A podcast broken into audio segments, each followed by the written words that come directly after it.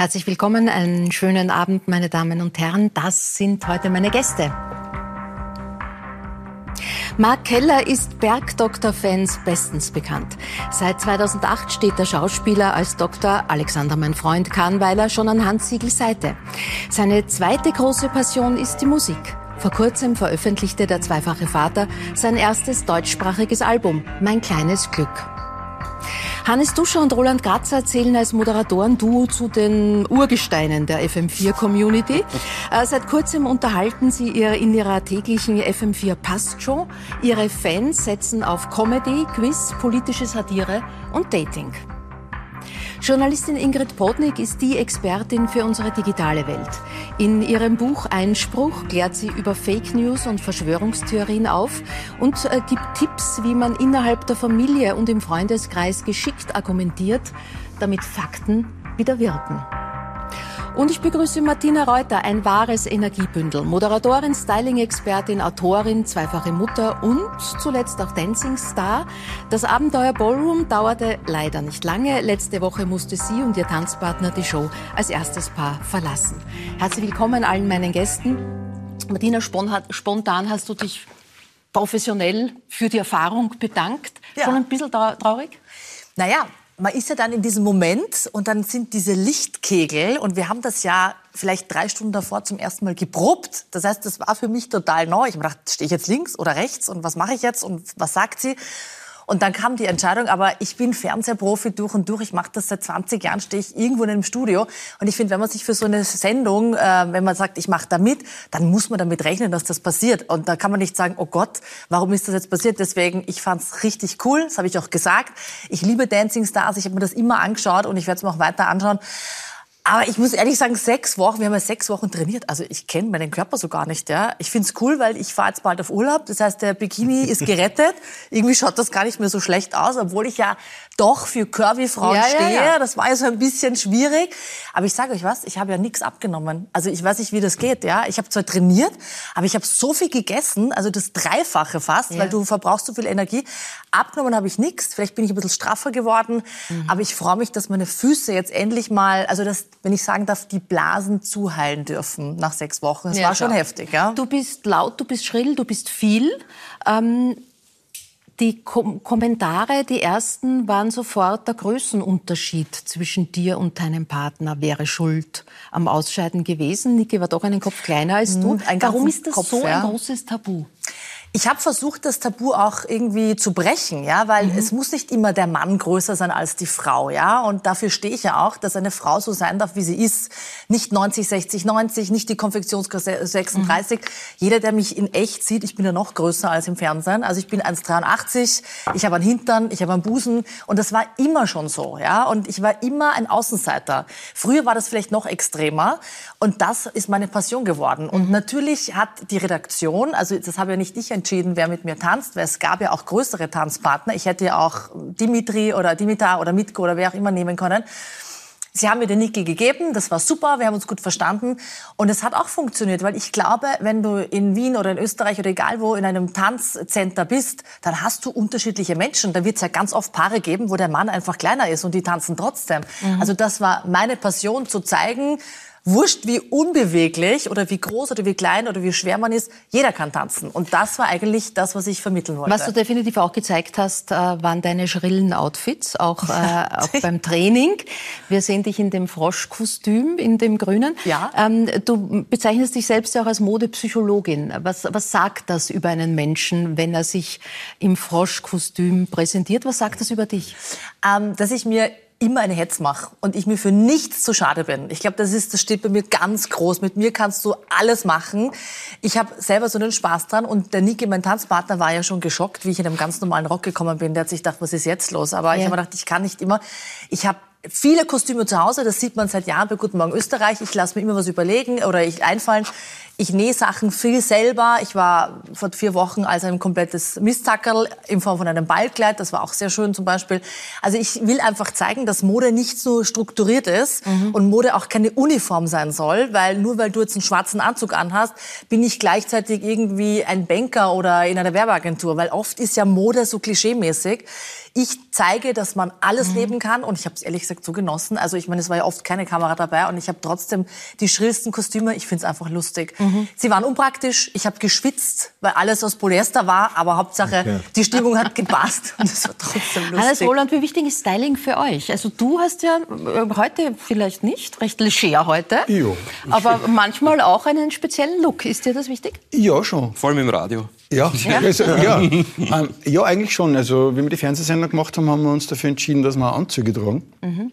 Ähm, und mir taugt schon. Also, du wolltest heute auch einen Anzug anziehen. Ja, aber ich bin draufgekommen, Gott sei Dank gestern am Abend schon, dass er eben unten, das bei seiner Hochzeit passiert, ist er unten gerissen.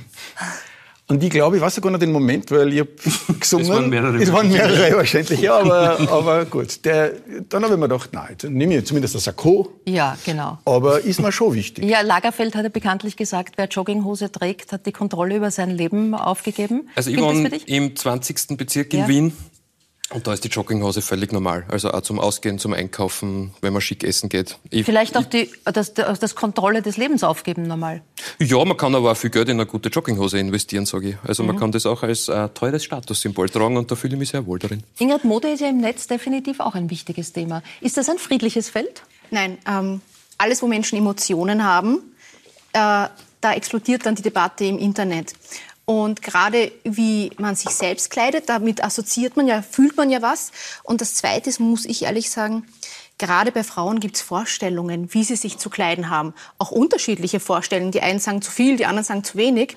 Und da muss ich sagen, ähm, gerade als Frau sichtbar zu sein, egal ob ich bunter bin oder zurückhaltender, ist immer eine Gefahr. Man kann es Leuten nicht recht machen. Mhm. Und leider sehen wir, dass Menschen das online auch gern ausleben, was sie sich denken, dass sie schreiben.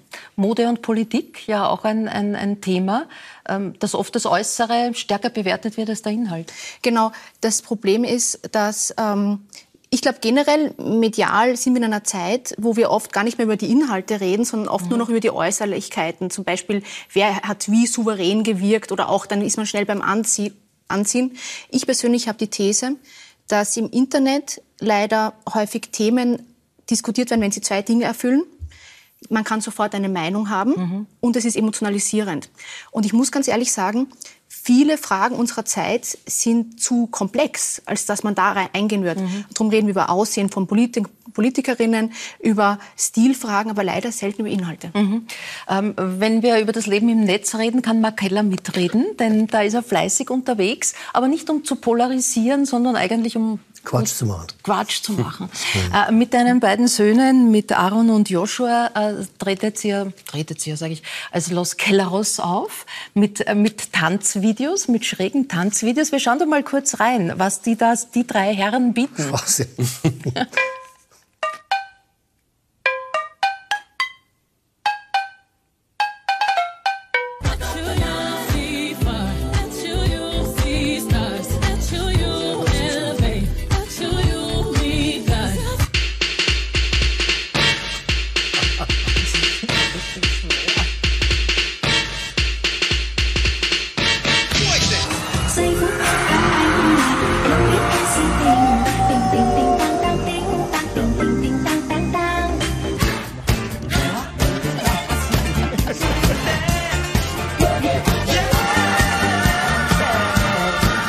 schaut ja eigentlich richtig professionell aus. Nein, Was steckt ist, da dahinter?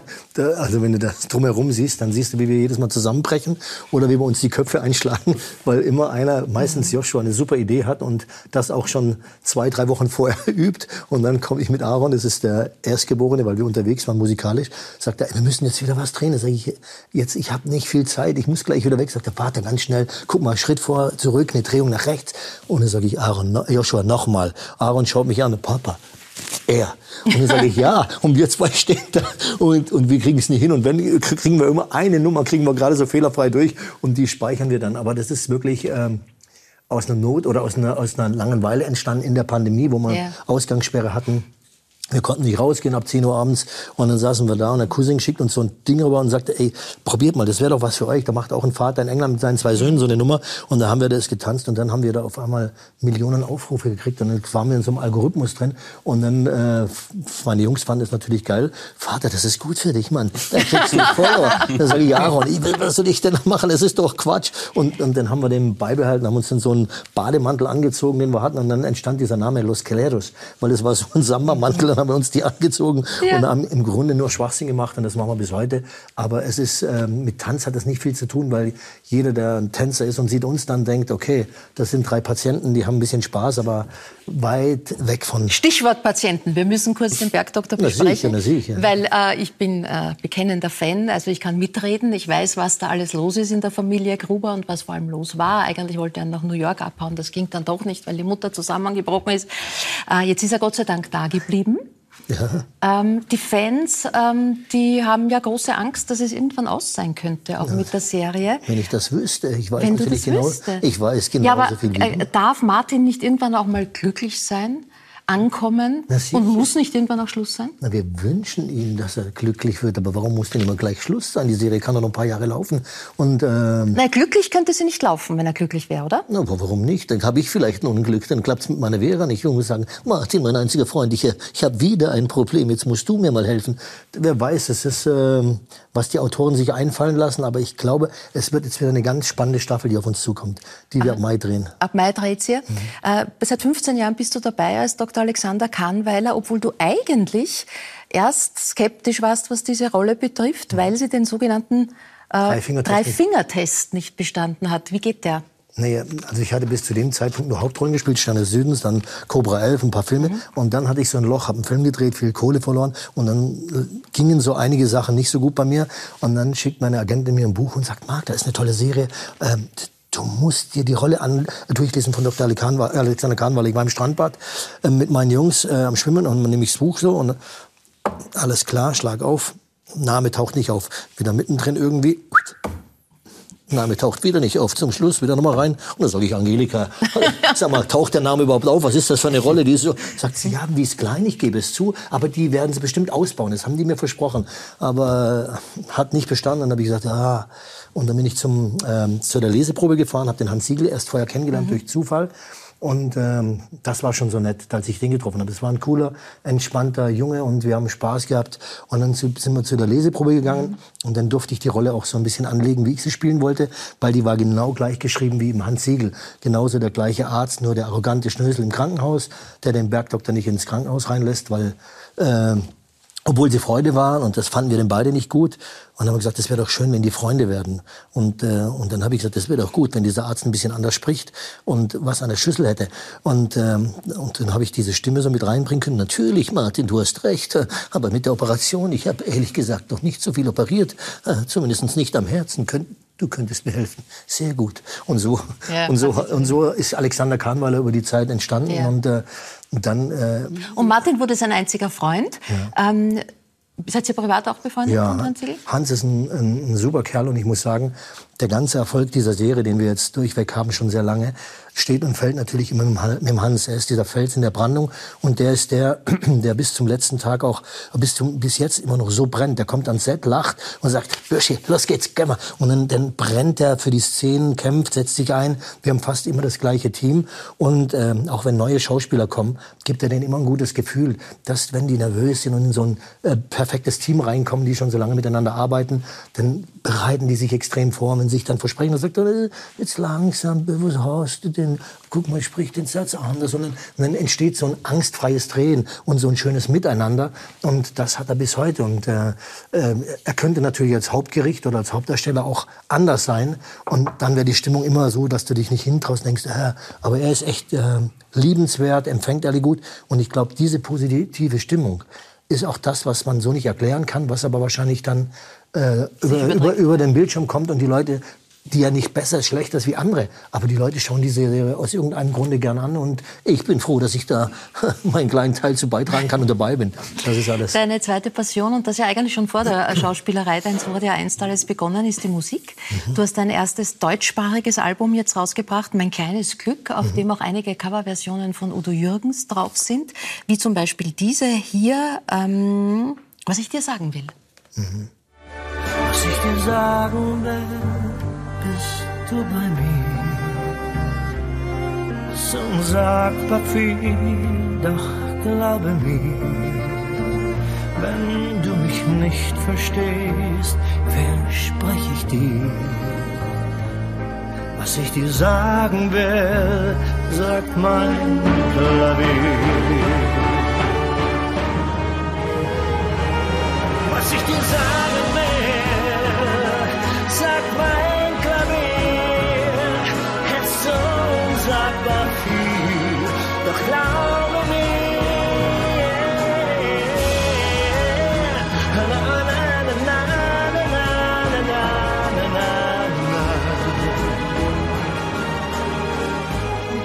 Hast du ihn persönlich auch kennengelernt? Ja, Udo, kan ähm, den kannte ich, also vor 20 Jahren habe ich ihn kennengelernt bei der Bambi-Verleihung. Er kannte mich äh, auch damals, hat er mir gesagt, dass er mich in Sterne Südens gesehen hat und äh, eben auch bei Cobra 11, seinen Sohn, habe ich kennengelernt und wir waren dann oft, weil ich auf seinen Konzerten war mit ihm essen und auch den letzten Auftritt, äh, den er hatte 2014 in der Weihnachtsshow von der Helene Fischer, bin ich auch aufgetreten mhm. und wir waren dann drei Tage quasi zusammen. Er ist vor mir aufgetreten, ich kam danach und ich hatte ihm ja immer wieder davor schon erzählt, dass ich eben auch einem Album arbeiten will und dass ich das mit dem Orchester machen möchte. Und dann hat er mich da gesehen und sagt, da siehst du, jetzt habe ich dich das erste Mal singen gehört und äh, ich mache auf jeden Fall weiter. Und äh, das ist genau dein Ding. Und dann ist er ja kurz danach leider gestorben. Und dieses Lied, was ich dir sagen will, das habe ich deshalb aufs Album genommen, weil ich als kleiner Junge schon diesen Song und diese Harmonie im Kopf hatte. Da wusste ich noch gar nicht, Udo Jürgens, klar kannte ich griechischer Wein, mhm. aber dass da die Geschichte hinter war, Fuchsberger den Text geschrieben hat. Ich bin nur mal, wenn ich alleine zum Fußball gelaufen bin oder wieder mit dem Fahrrad oder wenn ich, wenn ich dann nach Hause gelaufen bin, habe ich immer gepfiffen und immer. Mhm. Und ich hatte immer diese, diese melancholischen Harmonien, die haben mich immer, immer begleitet auf mein Leben. Und deswegen, mhm. als, es, als ich äh, entschieden habe, welche Songs von Udo oder kam auf jeden Fall das ja, und die anderen zwei. Und äh, sind aber auch sehr viele schöne eigene drauf. Und man muss sich das Album anhören. Es ist wirklich ist das ein Traum, den ich mir erfüllt habe. Mhm. Aber mit, mit 60 Mann äh, dazustehen, die dann die Sachen, die man im Kopf hat, einzuspielen, ist was ganz Besonderes. Und äh, deswegen heißt es auch mein kleines Glück, weil das erstmal mein Glück war, diesen Traum, den ich als kleiner Junge hatte, zu erfüllen zu und zu realisieren, auch wenn es lange gedauert hat. Ich, ich sage immer, ich bin froh, dass ich die Zähne noch im Mund habe. Du bist fest in der Fernseh-, äh, in der Medienwelt, in der Showbranche verankert, hast aber eigentlich was Richtiges gelernt. Du bist gelernter Kfz-Mechaniker. Naja, ich musste diesen Beruf lernen, obwohl ich immer zum Film wollte. Mein Vater hat das damals nicht so mitbekommen wo meine Talente lagen, weil ich, äh, der war zwar bei mir, aber ich bin meiner Großmutter aufgewachsen und ich hatte ehrlich gesagt zwei linke Hände. Also wenn ein Fahrrad kaputt war, stand das Fahrrad so lange da, bis ein Cousin mir das repariert hat. Ansonsten wäre das äh, nicht möglich gewesen. Und genauso stand ich in der Werkstatt. Ich habe in der Werkstatt Wände gestrichen, Autos gewaschen und morgens, wenn der Meister die Arbeit verteilt hat, habe ich schon gesehen, jetzt kommt er gleich wieder, stand sofort unter dem Auto, hab dagegen gehauen. Dann sagt er, alles klar, Keller ist beschäftigt, Hübner raus, äh, mach mal die Reifen. Und ich habe mich wieder gedrückt und äh, ja und dann, äh, dann dann kam die Rudi Carell Show, die du als Dean Martin äh, mhm. gewonnen hast. Äh, und damit sozusagen der Dreh- und Angelpunkt für eine große Karriere, die daraus wurde. Warum Dean Martin? Ist das die Musik, auf die du stehst? Ja, ich liebe die alte Musik. Ich habe... Äh da oben ist das Bild, Gott. Da sah ich noch gut aus, ein fesches Bürschchen damals. Ich war auf jeden Fall, äh, bin ich schon in der Zeit, meine Mutter ist ja kurz nach meiner Geburt gestorben und deshalb habe ich mir immer die, die Fotos von meiner Mutter angeschaut, denn die wollte zum Film, das hat meine Oma mir erzählt. Und da habe ich gesagt, ich werde für sie zum Film gehen. Und dann habe ich mir die Fotos angeschaut. Sie sah so ein bisschen aus wie damals die Ave Gardner, Rita Harewood. Und dann habe ich mir eben die alten Filme angeschaut und äh, habe immer gedacht, hey, so war meine Mutter. Und, und genau im Zuge dessen habe ich auch die alte Musik geliebt von Dean Martin, Frankie Boy, Bing Crosby. Immer wenn die kamen oder die Komödien mit Danny Kaye an Weihnachten, dann habe ich mir das immer angeschaut und es war immer meine Zeit.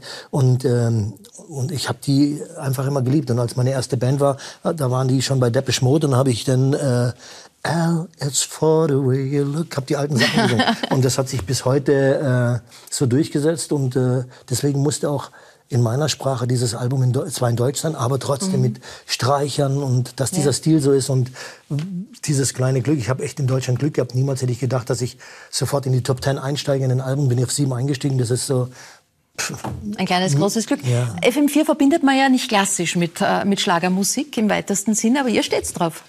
Jo. Gutes Songwriting ist gutes Songwriting. Also es gibt da wahnsinnig schlechte äh, alternative Musik.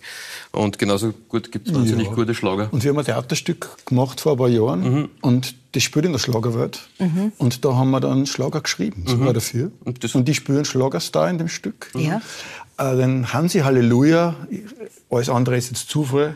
Also, wenn man glaubt, man meinen irgendwen damit. Aber ja. aber ja, also insofern, ich finde, Schlager können super sein, wenn sie eine geile Melodie haben und wenn es gibt auch dort Gutes und Schlechtes. Mhm. Das Gute und am Schlager ist, man muss sich einfach nie zurückhalten. Also es geht einfach immer noch mehr. Ja. Immer noch mehr Schmalz und immer noch mehr das Herz. Stimmt, ja. Wie hast du den Hansi Halleluja angelegt? Um. Mit, mit, oder, mit oder ohne Mundputz? Ohne so Ohne Mundputz, das war eh schon so viel. Aber ja, also mir hat es schon Spaß gemacht. Also quasi einmal in diese Welt einzutauchen. Und wie gesagt, wir haben dann Lieder geschrieben, die haben Kassen, wo die Tannen stehen, mhm. wo die Hirsche ziehen und so. Es war, ja. es war schon klasse, mal in diese Welt einzutauchen. Mhm.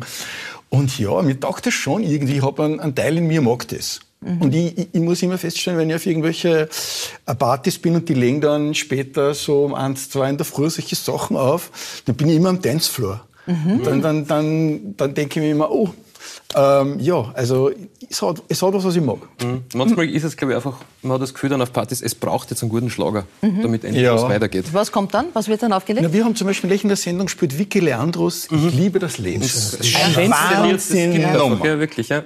Also das spielen wir auf FM4 auch, weil es uns taugt. Ja, die ja. kann man nicht, nicht mögen. Unmöglich. Also unmöglich. Mhm. Ja. Martina, eine, eine Schlager-CD oder zum nächsten Mal eine Single, das Wär fehlt schön. noch in deinem Portfolio, ja. oder? Aber wer drinnen? Ja, ich kann zwar nicht singen, Okay. Aber es gibt sicher, also ich kann schon singen, aber nicht so, dass ich auf einer Bühne stehe.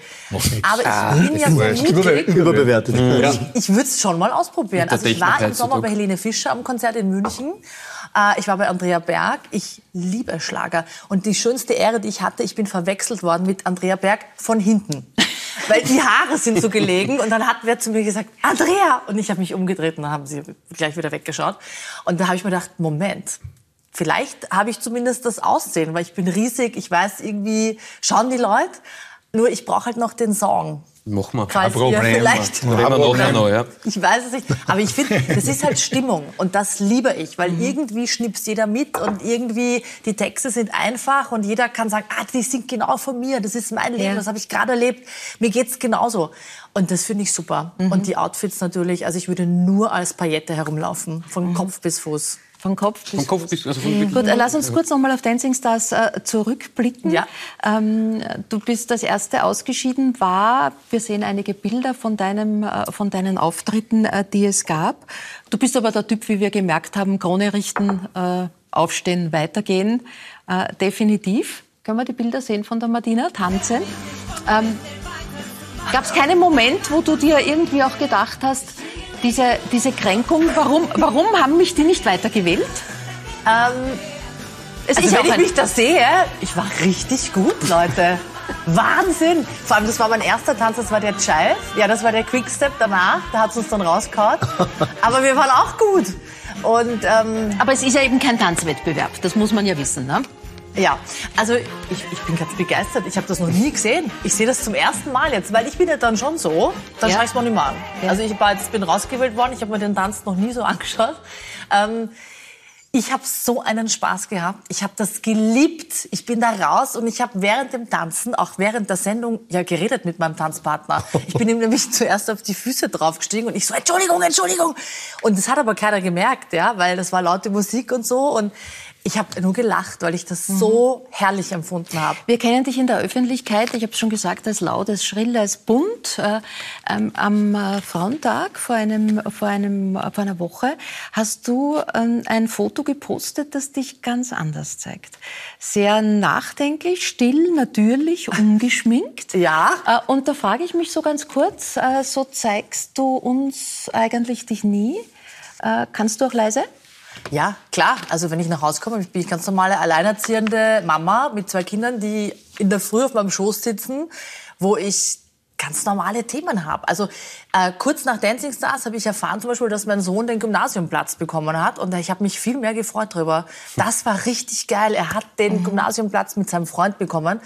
Bei uns in der Schule, das ist für mich was, was für mich eigentlich das Wichtigste ist und zählt. Ja? Weil meine Kinder sind jetzt 13 und 10. Äh, Ich schupfe das seit sieben Jahren alleine. Jede alleinerziehende Mama weiß, was das heißt, auch finanziell. Ja, das ist alles ein wahnsinniger Druck. Aber ich, äh, ich sage das ganz oft. Ich arbeite für die Kinder, dass ich einfach ihnen ein schönes Leben leisten kann. Ohne viel, also wir leben ganz normal. Ich habe eine normale Wohnung und äh, wir wohnen am Land. Ich wohne ja am Stadtrand quasi, also in Burgersdorf. Und ich bin viel weg, ja, das stimmt, ja, aber ich habe eine Mama, die immer da ist. Also wir sind so ein richtiger Familienbetrieb. Mein Bruder ist mein Nachbar, der ist auch geschieden. Da leben die zwei Kinder. Wir sind alle so äh, miteinander wahnsinnig verbunden. Und natürlich gibt's mich so. Also ich bin zwar, ich arbeite wahnsinnig hart, muss man einfach sagen. Ich mache viel, ich bin für nichts zu schade. Aber wenn ich heimkomme, Wäsche waschen, Staubsaugen, die Haarstimme zu Berge, die Wimpern liegen irgendwo am Boden, ganz normal, ja. Ja, man, äh, obwohl du polarisierst, was man definitiv sagen muss, ist, dass du extrem fleißig bist. Du pendelst ja zwischen Wien und München. Äh, jetzt ist Berlin auch dazu gekommen mit Frühstückssendung dort. Ähm, hast ja dann auch bei Dancing Stars gesagt, dass du deinen Tanzpartner um 6.15 Uhr Ja. von der Jet-Tankstelle Ja, in Hitzing abgeholt hast, um um 6.30 Uhr zu trainieren. Das kann man machen, aber das muss man machen. Muss man nicht machen. Gab's oder gibt's in deinem Leben nie den Gedanken, vielleicht steckt zu viel drin in diesem Leben? Äh, das, ich bin ja, also alles, was ich tue, mache ich ja freiwillig. Ja? Es zwingt mich ja keiner dazu und deswegen genieße ich das so. Ich empfinde das nicht als Anstrengung. Also ich freue mich und ich bin wahnsinnig dankbar, wenn ich nenne es Kunden, Sender, Redakteure mit mir arbeiten wollen. Ja? Das ist, finde ich, wahnsinnig eine Bereicherung, weil ich lerne dadurch und ich tue nur Dinge, die ich, die ich mit einer Leichtigkeit empfinde, weil alles, was nicht leicht ist, funktioniert auch nicht leicht. Ja? Da plagst du dich, bist du nicht gut und deswegen, nein, ich bin wahnsinnig dankbar. Ich habe eine Vision. Jetzt bin ich 43. Wenn ich 50 bin, hätte ich gerne ein Unternehmen mit 200 Frauen, die für mich arbeiten und wir machen Mode und wir machen Kosmetik und wir machen Kindergärten und wir kümmern uns darum, wie die Frauen leider nicht wahrgenommen werden heutzutage. Und ich äh, würde gern Ministerin für Bobs und Bobsch und Busen werden, sage ich immer, weil das ist ja meine Passion. Ja, ich mache eine Modekollektion. Also Hintern und Ah, verstehe die ja, richtig. ja. Ich wollte jetzt nicht das andere Wort sagen. Genau. Ja, weil das ist, äh, wird oft nicht gesehen. Ja, einfach die Frau im Job, ja, bei Verträgen, wenn es um Geldverhandlungen geht. Ich habe kein Management, ich arbeite komplett alleine. Ich sitze am Tisch und verhandle mir alles selber, weil ich, äh, weil ich das möchte und weil ich einfach auch als Frau dastehen möchte und das nicht immer abgeben möchte. Und das ist halt meine Passion. Und ich eigentlich ist mein Wunsch, dass alle Frauen sagen, ich gebe ein bisschen Lebensenergie und Mut. Ich glaube, Mut ist das große Zauberwort den Frauen, das mal auch zu probieren. Mhm. Du hast gesagt, du hast bei Dancing Stars nichts abgenommen. Gott sei Dank, kann man nur sagen. Denn äh, das neue Buch heißt ja Curvy Me. Ja. Also du möchtest Frauen ermutigen, ihre Kurven zu zeigen, was ist Curvy.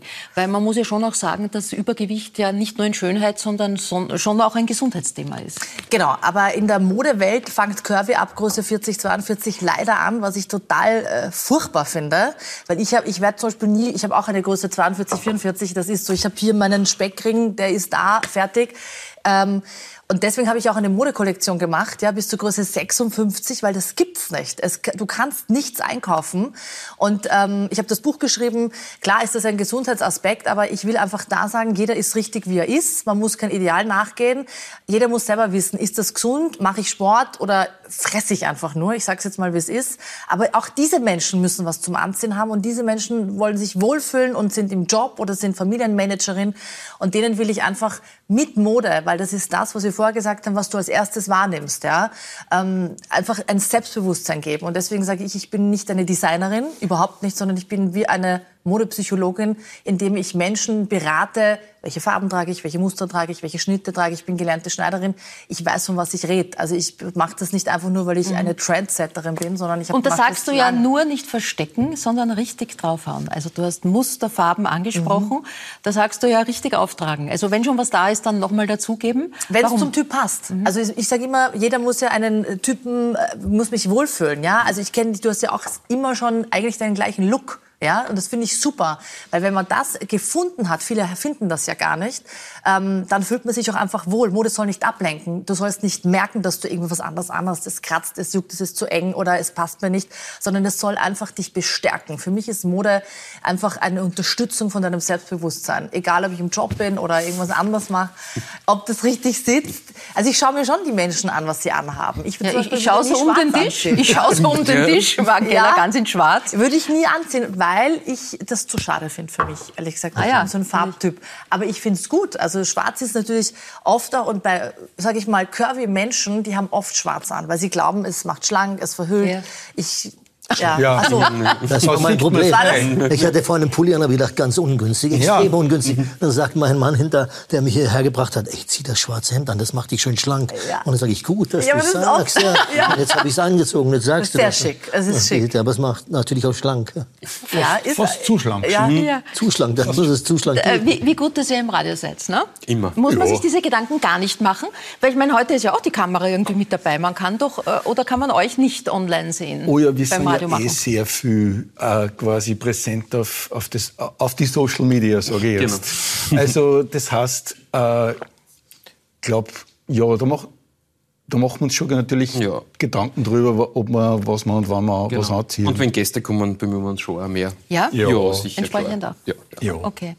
Die passt schon. Äh, Ja. um 13 bis 14 Uhr täglich äh, auf FM4. Da passt viel rein. Passt schon? Marc, verstehst du das? Ja, ja. Passt schon? Mhm.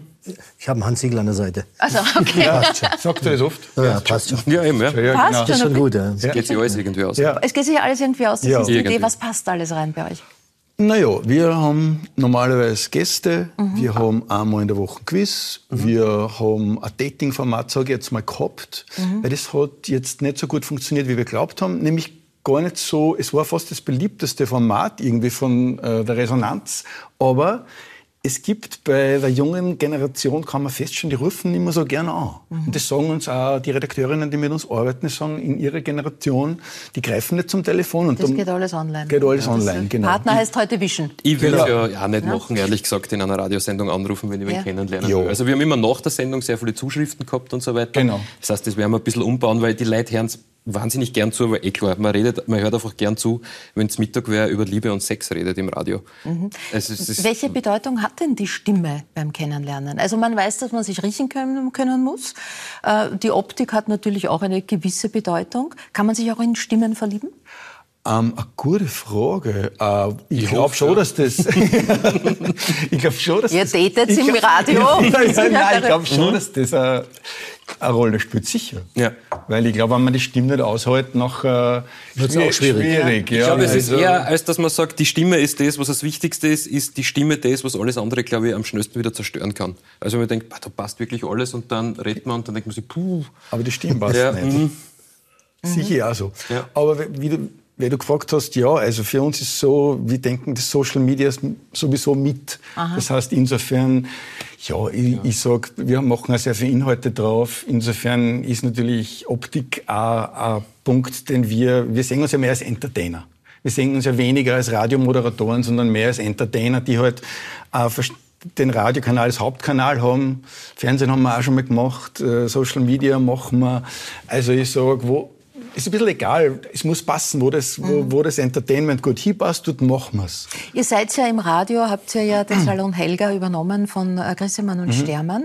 Seht ihr euch so ein bisschen in diesen Fußstapfen auch, oder nicht in den Fußstapfen, aber in dieser Tradition Entertainment zu machen? Satire, Comedy, darf auch mal böse sein. Ja, ja, also quasi in der Tradition sehen wir uns sicher. Ja. Das Gute ist ja an Satire, ähm, man kann ja wirklich sehr harte äh, politische Dinge einfach machen im Radio und dann einfach sagen, es ist Satire, weil dann ist man erstens juristisch eigentlich relativ safe. Also man kann Gruppen und so beleidigen, das ist überhaupt kein Problem.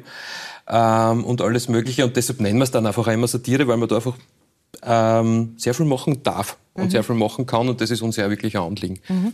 Du hast deine Diplomarbeit, glaube ich, geschrieben über Jugendsendungen. Über die zum Beispiel. Über mich zum wirklich? Beispiel, ja, ja. ja, Nämlich über Jugendsendung und dass Musik nicht mehr ausreicht dafür im Wesentlichen. Kann man das so zusammenfassen? Ja, also es war quasi über Jugendmusiksendungen im öffentlich-rechtlichen Fernsehen und da war damals ja, war das ja so eine Umbruchsphase, ein bisschen das OK und X-Large also das waren bekanntere Sendungen ohne Maulkorb, ja. haben wir aufgehört und dann hat man nicht so recht gewusst, kann der öffentlich-rechtliche äh, Sender das weiter transportieren, sodass junge Menschen sich auch noch denken, ja, also das, äh, das finden wir noch cool oder das mhm. betrifft es jetzt da. Und über das habe ich geschrieben, äh, sozusagen, was man machen müsste, theoretisch, äh, dass es einen Sinn macht, äh, das weiterzuführen.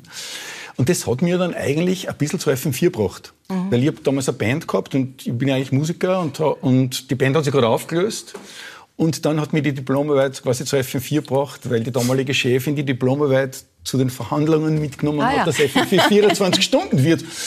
Und dann war da... Äh, die Monika Eigensberger. Die Monika Eigensberger, ja. genau. Und dann war der Punkt irgendwie nahe zu sagen, ja, möchtest du nicht auch was für uns tun? Mhm. Und wie ich damals zu FM4 gekommen bin, war ich gerade Nummer eins in die Charts mit meiner Band. Mhm. Auf FM4. Das war ein bisschen eigenartig. weil, wie gesagt, ich, du, dich selbst, ich, ich, du dich selbst angesagt hast. So weit ist es nicht gekommen. Das habe ich immer geschaut, das muss ich, muss ich sagen, dafür schauen wir auch, ja. ja dass das, das nicht zu sehr... Der, der Medienkonsum von Jungen, also sprich von, sage ich jetzt mal 15 bis 25 oder bis 30, äh, da spielt Fernsehen keine Rolle mehr. Also ich merke zum Beispiel, mhm. dass diese Sendung, äh, aus der auch ein Podcast entsteht, äh, viele Menschen sagen, ah, da gibt, die, ich kenne die Sendung als Podcast, aber die mhm. haben keine Idee, dass das eine Fernsehsendung ist. Genau, ich meine, das Schwarzes Hemd ganz umsonst, Mark Keller. ich bin entspannt. Also. Ich bin ja selbst übrigens so schlimm, dass ich sehr vieles mittlerweile als Podcast anhöre ja. und dann extra nach, nachher mir das in der TVD abrufe, damit ich eine Ahnung habe. Ja. Aber ich finde, da gibt es schon ähm, ich bin ja sehr froh, zum Beispiel gibt es ja die Zeit im Bild auf ähm, TikTok, auf Instagram. Ich bin schon froh, wenn diese Übersetzung gelingt. Mhm. Weil wir haben immer wieder so Phasen, wo einfach diese Übersetzung stattfinden muss. Oder ich habe mir auch gedacht, vorher ähm, bei den Videos von Mark Keller, ähm, die sind, die schon, ich finde schon, dass die richtig gut ausschauen. Also ich könnte das auch nicht so. Ich könnte das mit, mit 100 Takes nicht so. Ach, aber, aber ich finde es lustig, weil ähm, was ja Fernsehen, Sitcoms machen, ist ja auch so ein Gefühl von, das hätte ich gern. Also zum Beispiel Friends, ich hätte gern solche Freunde, ich hätte gern so einen Freundeskreis, wo man sich immer austauscht. Oder wenn ich diese Videos ansehe mit der Familie, wo die Familie tanzt, das, ich glaube, das ist auch so ein Sehnsuchtsort, nämlich es schaut cool aus, aber auch ich hätte gern einen Vater, mit dem ich so tanzen kann. Und das ist eigentlich so, ich rede ja oft über die dunklen Seiten von Social Media, muss ich ehrlich sagen, über die nicht so schönen Seiten. Aber wenn ich dann solche Videos sehe, denke ich mir oft, das gibt Menschen was, mhm. nämlich so eine Sehnsucht. Und das ist ja gut. Und das ist eine mediale Aufgabe, nämlich, dass ich was habe, wo ich mich orientieren kann und dass ich auch in meinem Leben suchen mhm. möchte. Oder auch das Posting zum Frauen Frauentag, wo man sieht, so schaut ähm, jemand, die man aus dem Fernsehen kennt, immer äh, top gestylt, bunt, was weiß ich, privat zu Hause aus, dann lernt man ja, es ist normal so auszuschauen. Also ich finde, da ist eigentlich ähm, da ist sehr viel auch Lebensorientierung drin, die mhm. positiv ist. Sind das die Reaktionen, die ihr zum Beispiel auch als, als Vater und Sohn bekommt? Sie habt eine sehr enge Beziehung, die auch einen traurigen Hintergrund hat, weil die Mutter der Kinder schwer krank ist. Aber ist das dieses Gefühl, dass ihr den Menschen auch vermittelt, wo dann ganz viel Ähnliches zurückkommt? Ja, die Leute, ich, ich, ich sage nochmal Achtung, weil sie mich immer als Supervater hinstellen. Ja. Sage ich, bin ich überhaupt nicht, bei uns knallt es ganz genauso und wir haben den Stress, mhm. aber wir lieben uns halt einfach extrem und äh, ich liebe meine Jungs, seit sie klein sind, aber das machen wahrscheinlich alle anderen Väter auch. Und wir haben nur ähnliche Hobbys und äh, alles, was, also was meine Jungs lieben, liebe ich. Und mhm. egal, ob das Zocken an der Play Playstation ist, wir machen alles zusammen. Und das ist das, was uns halt natürlich so verbindet. Und wir sind halt auch wirklich gute Freunde, weil die kommen mit an zu mir, äh, Aaron, ich bin jetzt drei Tage weg, jetzt fliegt er heute Abend, kommt er schon wieder her, weil er sagt, Vater, du brauchst mich doch. dann sage ich, nein, ich brauche dich nicht. Sagt er, Vater, ich bin doch mit auf dem Album, Alter, die Promo ohne mich ist doch, jetzt kommt er heute Abend an und ist wieder drei Tage mit mir dabei, weil er liebt es, da zu sein, wo ich bin. Und es ist auch schön und ich, ich versuche auch, äh, diese Zeit zu genießen, weil ja. die ist so begrenzt. Wir haben zwar, ich bin jetzt zwar, äh, habe ich eine schöne Zeit, wo ich zurückschauen kann, aber mein Reichtum ist der Reichtum, mhm. dass ich mhm. die Zeit halt effektiv mit meinen Jungs mhm. hatte. Und dann, wenn, ich, wenn ich dann das Leben mir mal so anschaue, was ist mein Film? Und ich sage immer, diesen Film, den ich jetzt gedreht habe in meiner Historie, deswegen mein kleines Glück, das ist so ein schöner Spielfilm, den mhm. ich habe erleben dürfen. Und äh, es lohnt sich nicht immer irgendwas zu sein, was man nicht ist. Und diese effektive Zeit, die leben wir und nicht mehr und Du weniger. hast gerade vorher gesagt, dass ihr Social Media immer mitdenkt, weil das natürlich gerade auch für euer Zielpublikum, das FM4 hat, das Medium ist, the place to be. Ähm, ist da auch im, im Kopf dieses, das ist ein Sehnsuchtsort, wie es die Ingrid gerade formuliert hat. Da geht es darum, dass man Menschen, ja, das klingt jetzt so pädagogisch, wenn ich sage Halt oder äh, irgendwie eine, e- etwas gibt, äh, wo sie sich orientieren dran Aber ich können. denke, das haben wir gestern erst wieder geredet, wie wir die Sendung gemacht haben. Nicht nur Social Media mäßig. Ich, ich denke mir, ich bin im Zug aufgefahren vom Burgenland und habe mich auf die Sendung vorbereitet und habe die ganzen News durchgelesen. Und ich bin, dann, wie ich ausgestiegen bin am Hauptbahnhof, war ich dermaßen desillusioniert über das alles, dass ich zu Olli gesagt habe, wir müssen unbedingt heute, es machen wir normal eine Sendung machen, um den Leuten irgendwas Positives zu geben. Irgendwas, Weil wir's selber nicht mehr wir aushalten. selber, weil ich sage, Ja. machen wir irgendwas, geben wir den Leuten was Positives einfach. Das ist das, was man machen kann. Ja. Und das taugt mir schon. Und, im- Und ja. das ist im Social Media genauso wie im Radio, finde ich. Das ist dann Mhm. ein bisschen so das, was wir eh machen wollen. Ja? Also wir, das ist schon eine Grundrichtung von uns, jetzt nicht zu sagen, hauen wir noch pessimistisch noch eins drauf, wir haben schon einen zynischen Humor manchmal. Ja, ja. Braucht man ja auch vielleicht. Grundsätzlich ist, wir hauen halt einfach einmal drauf und dann, wie die Sendung eben hat, passiert. genau. richtig und dann quasi aber schon, passt schon. Und was die sozialen Medien betrifft, ich meine, ich hab's wahnsinnig leicht im Internet. Ich bin ein weißer, heterosexueller Mitteleuropäer, also mir passiert ja echt nicht viel im Internet. Also das, was wir an Hass abkriegen, ist ja ein Witz im Vergleich zu dem, was Frauen abkriegen würden, wenn sie das Gleiche machen würden wie wir. Aber für mich sind die sozialen Medien ja wirklich ein total netter, wholesomer Ort irgendwie, weil ich folge äh, nur Menschen, die mir sympathisch sind. Das ist so quasi meine Grundregel. Und manchmal bin ich dann auch auf Twitter und schaue dann, was die Leute schreiben, die mir unsympathisch sind. Und dann ertappe ich mich selber wieder dabei, dass ich wieder in dieses Loch einfalle mit, was bist du für ein Trottel und so. Aber so grundsätzlich ähm, gehe ich auf soziale Medien und es geht mir nachher eigentlich besser, weil ich da wahnsinnig streng bin und alles andere für mich ausblende. Das ist ein guter Gradmesser. Vielleicht, das sage ich immer als Tipp, ähm, wenn man auf Social Media ist, man scrollt zum Beispiel bei TikTok ziemlich lang durch und dann ist auf einmal eine halbe Stunde, Stunde vergangen oder auch auf Instagram, was weiß ich. Und wenn ich die App zumache und das Gefühl habe, mir geht's nachher schlechter, dann ist das ein Zeichen, dass man ein Problem mit der App hat, beziehungsweise, dass man auch schauen kann, die Kanäle, die ich abonniert habe, bauen die mich auf oder machen die mich kleiner, machen die, ähm, fühle ich mich schlechter. Ein großer Teil von Social Media ist leider darauf ausgerichtet, dass ähm, dass Menschen zum Beispiel sich dauernd mit anderen vergleichen. Gibt es auch Untersuchungen von Instagram, wo Instagram selbst zum Ergebnis kam, eines von drei Mädchen im Teenageralter hat mehr Probleme mit dem Körperbild, auch wegen Instagram. Und wenn ich merke, mich trifft das so, dann einerseits die App hinterfragen, muss ich die nutzen? Oder auch die Kanäle, die ich abonniert habe, sind die solche, die mir so ein perfektes Leben vorspielen, wo das so fern von mir ist, dass ich da eigentlich nicht mit kann. Und das finde ich interessant, was der Roli gerade gesagt hat. Ähm, nämlich man kann es auch anders einstellen. Und ich glaube, Medienkonsum muss zunehmend aktiver, mitdenkender Medienkonsum sein, nämlich dass ich immer überlege, tut mir das gut oder tut es mir nicht gut. Und da gibt es Kanäle, die sind gut. Ähm, ihr seid Entertainer, äh, jetzt nicht nur Kult-Radiomoderatoren auf FM4, sondern Entertainer schon in verschiedenen Kombos und Konstellationen gespielt. Äh, zuletzt auch mit Thomas Dipschitz an eurer Seite, ganz analog mit der Klampfen. Da schauen wir kurz rein, statt STS, SDG. Aber irgendwann geht ein Furt, wird von der Couch aufstehen, geht's Papo wie zum Kurt. Darauf direkt mein Wort, wie viel oben der noch vergeht, irgendwann geh ich dann fort. Und irgendwann geh ich dann fort, macht mein Trainingsanzug zu, aber mein Schweinehund der knurrt. Darum bleib ich vielleicht da, das Vorgehen ist so schön. Und ruf die Freunde, kommt's her da. Gaststars erwünscht. Ja, immer. Immer, immer. Mit dem haben wir sehr Ja, viel gesungen. habt ihr letztes Jahr auch Song Contest kommentiert für FM4? Ja, Wird das heuer wieder sein? Wir gar glauben vielleicht. Hat sich noch keiner gemeldet. ist noch lange Zeit. Wir fragen jetzt auch nicht so Ja, proaktiv wir sind nicht so die aktiven Typen. Nein. Also ihr schaut so, was passt schon, ne? Ja, passt schon, ja. passt schon. Wir. wenn sie variiert, wird es einen Grund haben. Und Ja. wenn sie wer nicht rührt, hat es vielleicht auch einen Grund. Habt ihr das Lied schon gehört, den österreichischen Beitrag?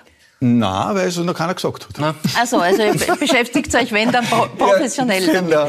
Aber was ihr euch zur Aufgabe in eurer äh, breiten Bandbreite gemacht habt, ist ein, einen Krimi-Hörspiel für Ö1, Ja. das im Fertigwerden ist. Es ist schon aufgenommen. Ja, und? Äh, es kommt am 20. Mai äh, auf Ö1 und auf FM4.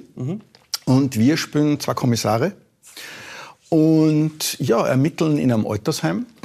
Und es sind viele klasse Leute dabei. Also der Wudo Jürgens spielt einen Zivildiener. Dann die Inge Mo spielt eine, eine Insassin. Eine Insassin klingt arg fürs Altersheim, oder? Bewohnerin. Bewohnerin.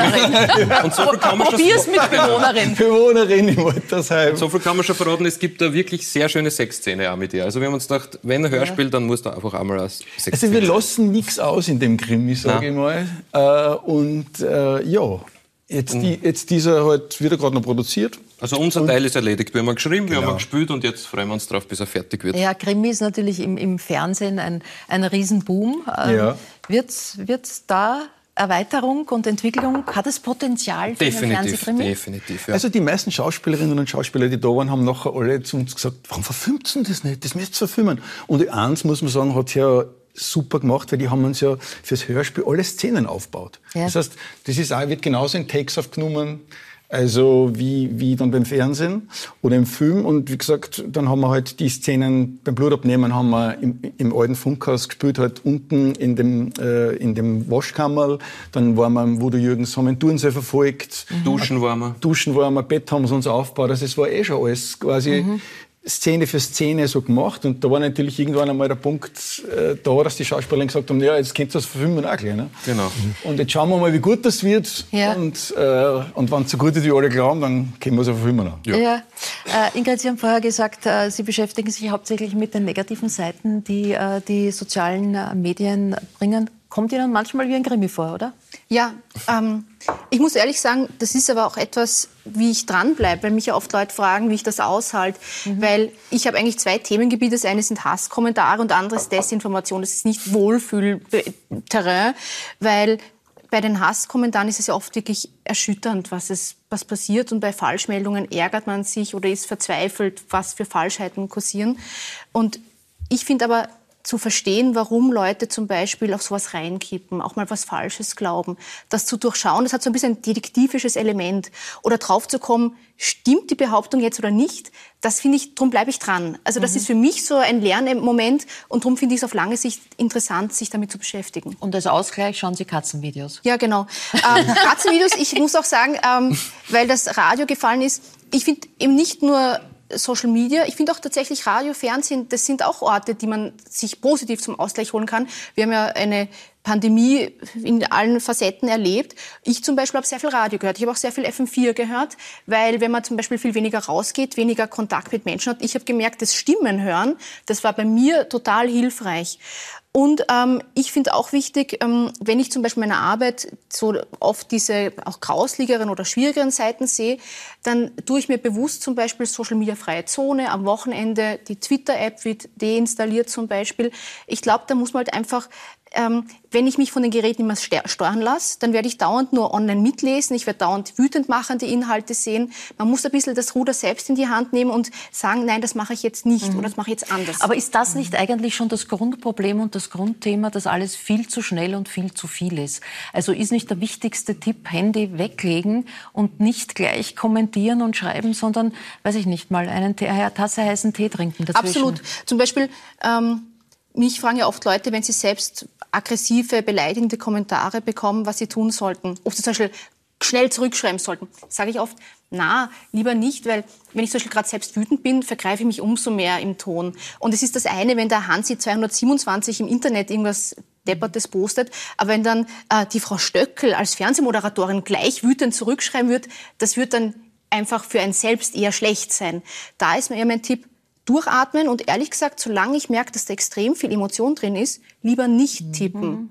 Und ich finde, ähm, das Zweite ist im Internet, das Internet führt tatsächlich zu einer Selbstüberschätzung. Das habe ich bei der Recherche für die Neuauflage meines Buchs auch gelernt, nämlich es gibt so Untersuchungen, die zeigen, wenn Menschen im Internet googeln zu einem Thema, dann überschätzen Sie danach, das ist ausgewertet worden, dann überschätzen Sie nach der Google-Suche Ihr eigenes Wissen.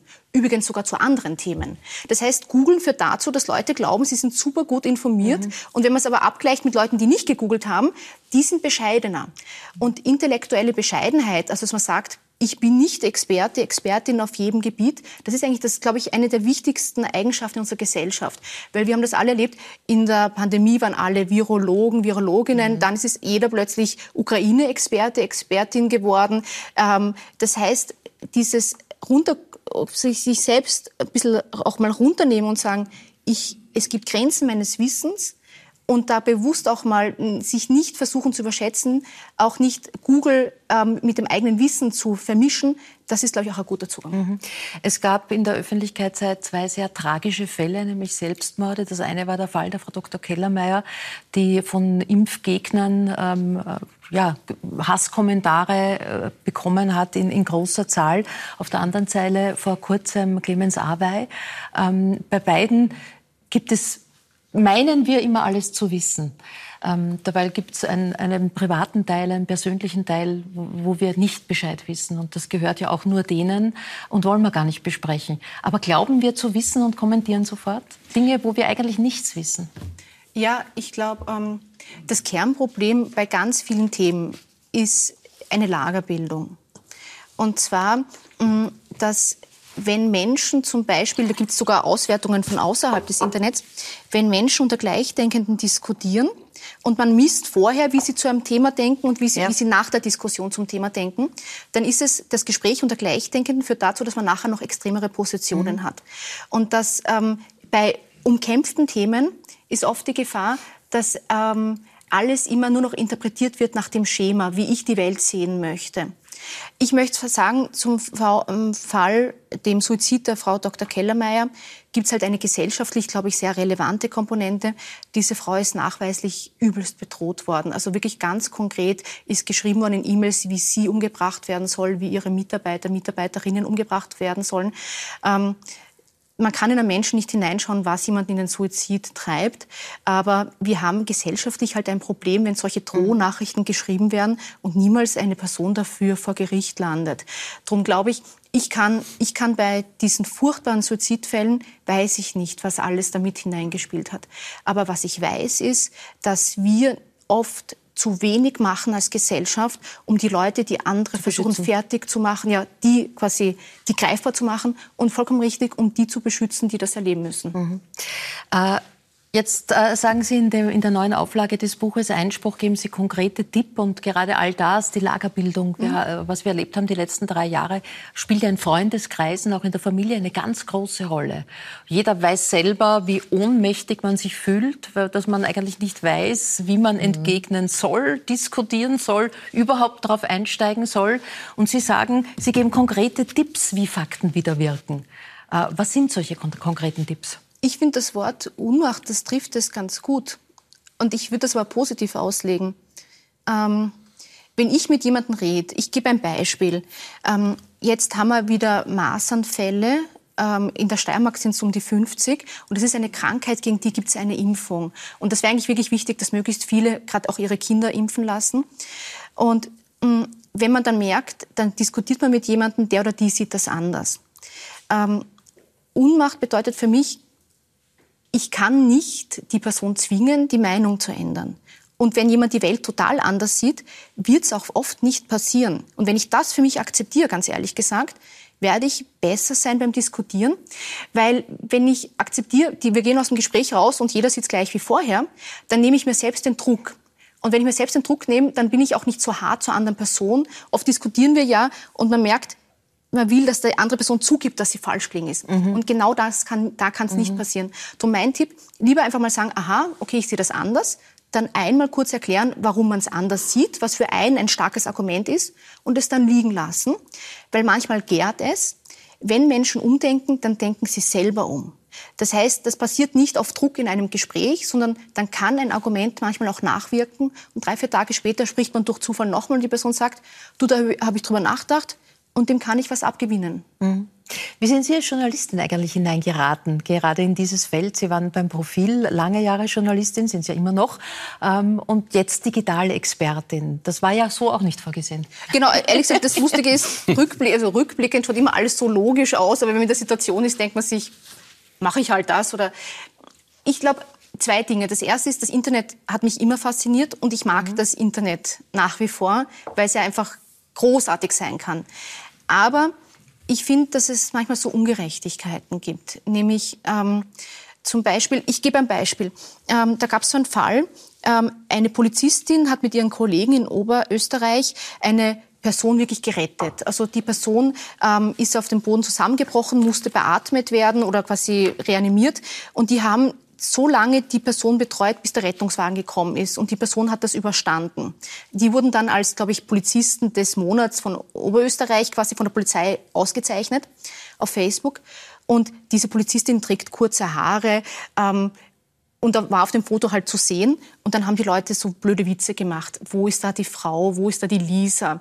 Und das ist jetzt ein harmloseres Beispiel, aber ich finde das so ungerecht, wenn zum Beispiel eine Polizistin nachweisbar ein Menschenleben rettet und im Internet kriegt sie Häme ab von Menschen, denen nichts Besseres einfällt, als einen depperten, frauenfeindlichen Kommentar da reinzuschreiben, weil sie nicht die gängigen Schönheitsideale erfüllt. Worauf ich hinaus will ist, ähm, ich glaube, ich bin in dieses Thema hineingekommen, weil mich das immer wieder interessiert und ich mir immer wieder versuche, das so ein bisschen zurechtzurücken, dass vielleicht das nächste Mal, wenn die Person irgendwas online liest, wenn Leute online was lesen und sagen, haha, ich habe jetzt einen bösen, lustigen Kommentar, dass man den mal nicht schreibt. Mhm. Also, dass vielleicht Leute auch mal lernen können, den Mund zu halten, wenn man nur Unfreundlichkeiten oder Häme parat hat. Wenn man Aufklärungsarbeit leistet, wird man natürlich schnell auch selbst zur Zielscheibe. Wie grenzen Sie sich ab? Ich habe einen großen Vorteil. Naja, eigentlich zwei. Ich bin jetzt nicht so berühmt wie andere, muss ich ganz ehrlich sagen, weil je berühmter man wird, desto ärger wird's. Das Zweite ist aber, ähm, ich schreibe ja Bücher über das Thema. Ich bin auf Twitter, auf Facebook sehr aktiv. Und wenn mir Leute richtig wilde Dinge schreiben, dann tue ich das oft auch anonymisiert einfach posten. Weil das ist eigentlich meine Verteidigungsmöglichkeit. Und die Sache mhm. ist, wenn Leute, wenn Betroffene das wollen, dann ist das oft ein sehr gutes Schutzschild, wenn man sieht, dass die allermeisten Menschen am Posten, du, das hast du nicht verdient oder es ist voll arg, was du erlebst. Man sieht eigentlich, dass die allermeisten mhm. Menschen das auch nicht okay finden. Mhm. Also man könnte aus die sozialen Medien wieder sozial machen. Ja, und ich glaube auch, dass wir dazulernen. Es ist nicht alles gut, aber das Bewusstsein ist schon größer geworden. Ja, dann sage ich danke. Danke bei meinen Gästen, danke für eine gute Stunde, danke für Einblicke in verschiedene Lebenswege, Projekte, danke für Ihr Interesse, meine Damen und Herren.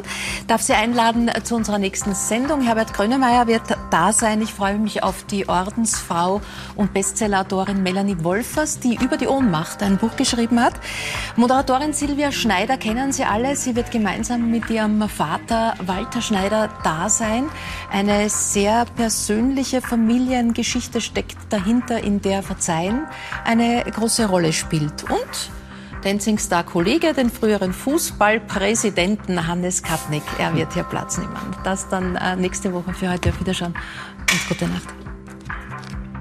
Dankeschön.